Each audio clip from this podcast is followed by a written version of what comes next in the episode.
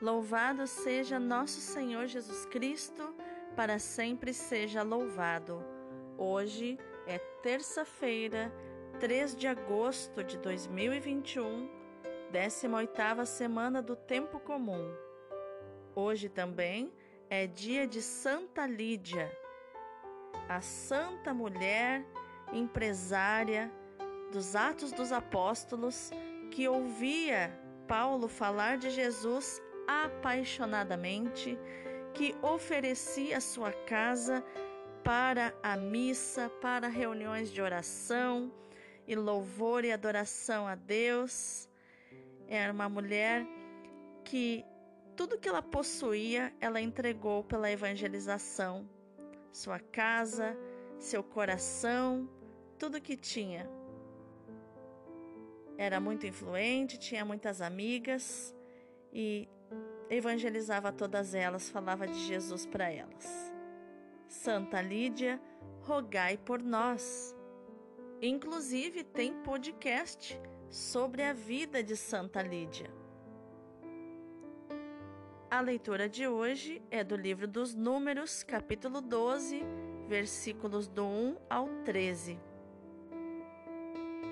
Naqueles dias, Maria e Arão criticaram Moisés por causa de sua mulher etíope e disseram: Acaso o Senhor falou só através de Moisés? Não falou também por meio de nós? E o Senhor ouviu isto. Moisés era um homem muito humilde, mais do que qualquer outro sobre a terra. Então o Senhor disse a Moisés, a Arão e Maria: e de todos os três à tenda da reunião. E eles foram. O Senhor desceu na coluna de nuvem, parou à entrada da tenda e chamou Arão e Maria. Quando se aproximaram, ele lhes disse: Escutai minhas palavras. Se houver entre vós um profeta do Senhor, eu me revelarei a ele em visões e falarei com ele em sonhos. O mesmo, porém, não acontece com o meu servo Moisés, que é o mais fiel em toda a minha casa, porque a ele eu falo face a face, é às claras, e não por figuras, que ele vê o Senhor. Como, pois, vos atreveis a rebaixar o meu servo Moisés? E, indignado contra eles, o Senhor retirou-se. A nuvem que estava sobre a tenda afastou-se, e no mesmo instante Maria se achou coberta de lepra, branca como a neve. Quando Arão olhou para ela e a viu toda coberta de lepra, disse a Moisés: Rogo-te, meu senhor, não nos faça pagar pelo pecado que tivemos a insensatez de cometer. Que Maria não fique como morta, como um aborto que é lançado fora do ventre de sua mãe, já com metade da carne consumida pela lepra. Então Moisés clamou ao Senhor, dizendo: Ó oh Deus, eu te suplico, dá-lhe a cura. Palavra do Senhor, graças a Deus. O responsório de hoje é o Salmo 50, 51, versículos do 3 ao 13. Misericórdia, ó Senhor, porque pecamos. Tende piedade, ó meu Deus, misericórdia. Na imensidão de vosso amor, purificai-me. Lavai-me todo inteiro do pecado e apagai completamente a minha culpa. Eu reconheço toda a minha iniquidade. O meu pecado está sempre à minha frente. Foi contra vós, só contra vós que eu pequei e pratiquei o que é mal aos vossos olhos. Mostrais assim quanto sois justo na sentença e quanto é reto o julgamento que fazeis. Vede, Senhor, que eu nasci na iniquidade e pecador já minha mãe me concebeu. Criai em mim um coração que seja puro, dai-me de novo um espírito decidido. Ó Senhor, não me afasteis de vossa face, nem retireis de mim o vosso Santo Espírito. Misericórdia, ó Senhor, porque pecamos. O evangelho de hoje é Mateus, capítulo 14, versículos do 22 ao 36. Depois que a multidão comera até saciar-se, Jesus mandou que os discípulos entrassem na barca e seguissem à sua frente, para o outro lado do mar, enquanto ele despediria as multidões. Depois de despedi-las, Jesus subiu ao monte para orar a sós. A noite chegou e Jesus continuava ali, sozinho.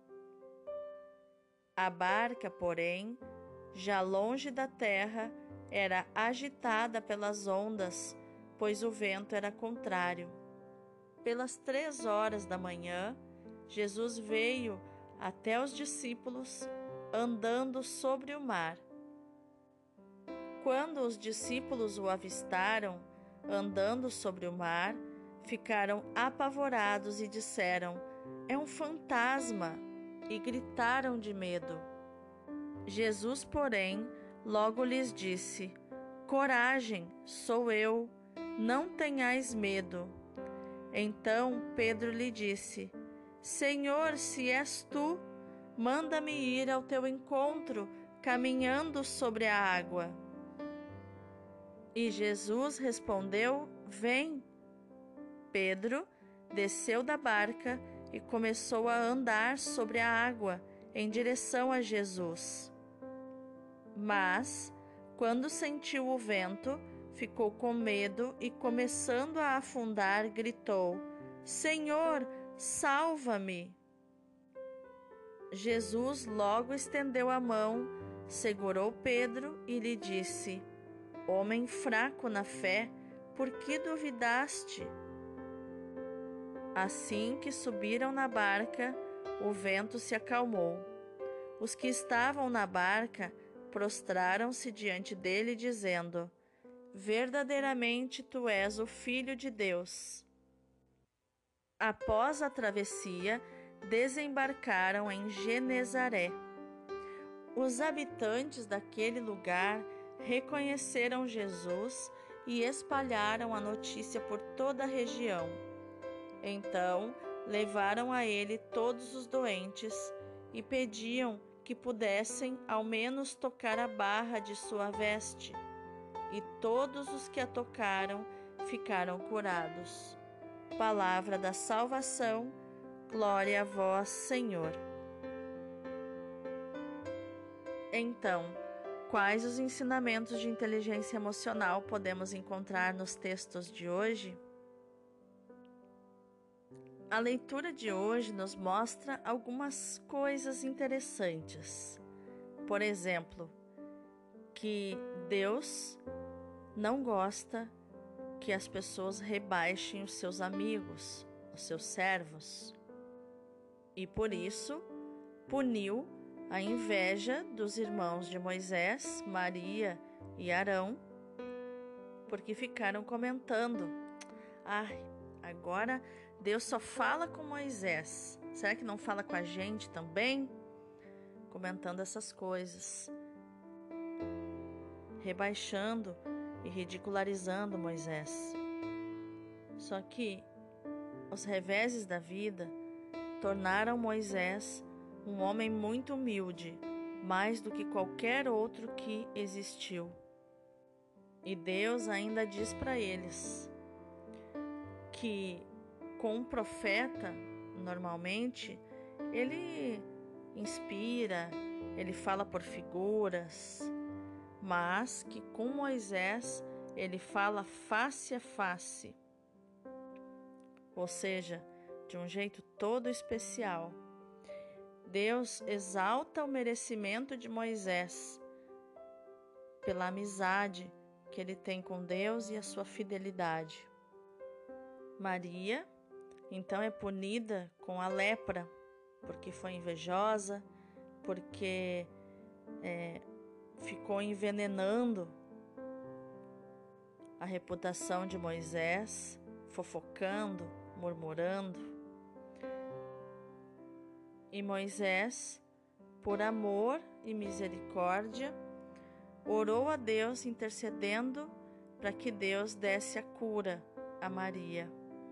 E é, nas, nos versículos seguintes nós vamos ver que Deus concedeu então a cura, deixou ela sentir um pouquinho, alguns dias, a lepra e depois concedeu a cura para ela. É interessante perceber que no versículo 10 diz que a nuvem que estava sobre a tenda, que é a nuvem do Espírito Santo, né, afastou-se e no mesmo instante Maria ficou coberta de lepra. Quando nós pecamos, nos deixamos, é, nos tornamos escravos das nossas emoções, invejando, fofocando, murmurando, a presença do Espírito Santo se afasta de nós trazendo à tona fisicamente a nossa doença espiritual e emocional, trazendo à tona aquilo que está, a lepra que está no nosso coração e na nossa mente, a nossa maldade. Não estou dizendo aqui que Maria, é, que é uma linguagem figurativa, a lepra de Maria, não. E na psicologia nós vamos ver que muitas vezes na psicossomática é aquilo que está do nosso coração é trazido para fora em forma de doença, em forma de uma série de problemas. Porque diz a palavra de Deus, se eu não me engano é Isaías, que enganador é o coração humano e está tão doente para ser curado. E, é isso que o salmista, no salmo de hoje, diz: Criai em mim, Senhor, um coração que seja puro. Dai-me de novo um espírito decidido. Mas, Senhor, não afaste a sua face de mim, nem retires de mim o teu Santo Espírito. E no Evangelho, então, nós temos aqui o episódio de Pedro andando sobre as águas. E esse evangelho me encanta muito porque fica evidente a coragem de Pedro e também fica evidente o modo como Deus atende aos nossos pedidos, as nossas orações a coragem de Pedro de ser o único no barco a ter a ideia de dizer para Jesus: Senhor, se és tu, manda-me ir ao teu encontro caminhando sobre a água. De todos que estavam no barco, somente Pedro teve essa ideia. Quanta quanto ciúme, talvez, ou quanta inveja não se despertou sobre Pedro? É, e quantos pensamentos no, no, internos dos outros apóstolos, é, quanto eles não devem ter pensado assim: ah, eu podia ter tido essa ideia. Olha só, agora ele vai andar sozinho sobre a água ao encontro de Jesus. Jesus então diz para Pedro: Vem. E Pedro começou a andar sobre a água. E se nós prestarmos atenção, nós vamos perceber que Pedro andou muito sobre a água. Eu não sei a que distância Jesus estava conversando com eles, a ponto de eles ouvirem a voz de Jesus. É claro que pode ter sido também é, um volume sobrenatural da voz de Jesus também, a gente tem que considerar tudo. Mas Pedro andou bastante porque ele foi até Jesus. Porque quando ele começa a afundar, Jesus apenas estende a mão e o segura. Então ele estava junto praticamente com Jesus. E é interessante perceber que Pedro começa a afundar quando ele cumpre a meta que ele pediu para Deus. Ele pediu, Senhor, que eu vá até o Senhor, que eu vá ao teu encontro andando sobre a água.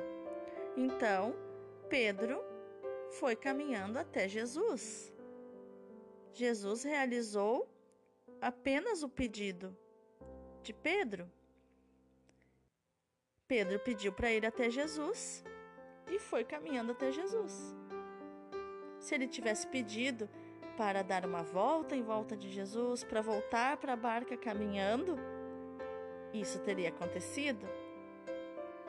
Jesus realizou apenas o que Pedro pediu.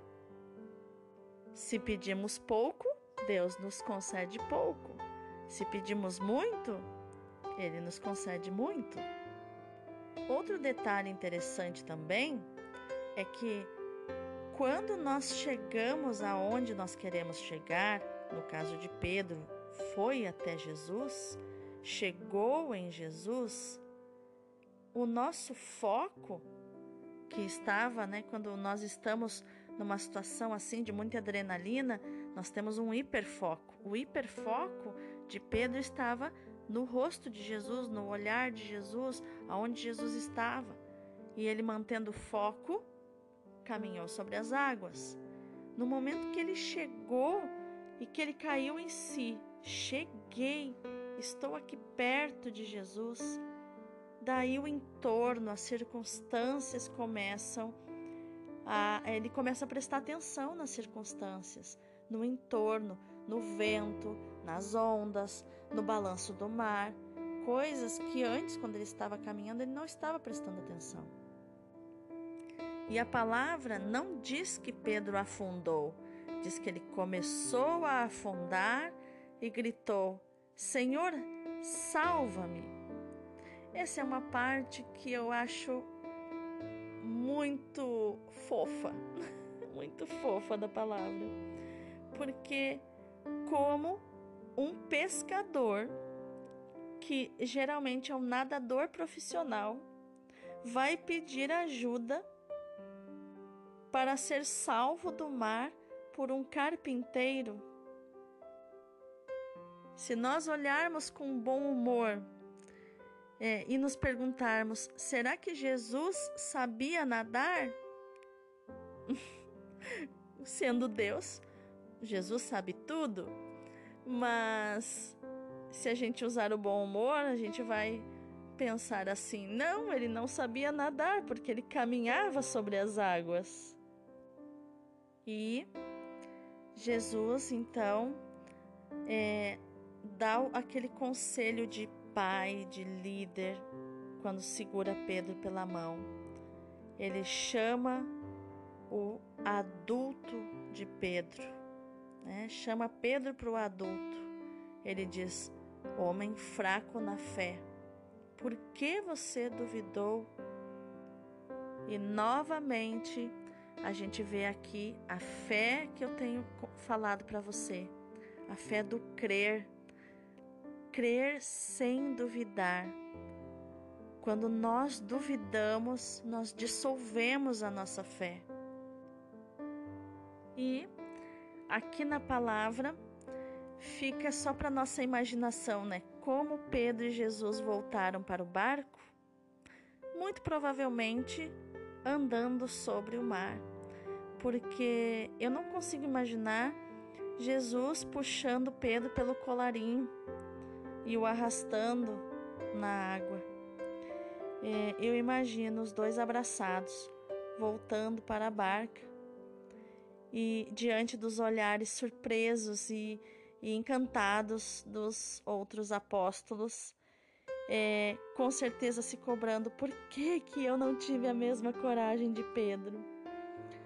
É, e tudo isso, né, com essa, com essa leveza, com esse bom humor, né, nós podemos dizer assim como os apóstolos disseram: verdadeiramente tu, Jesus, és o Filho de Deus.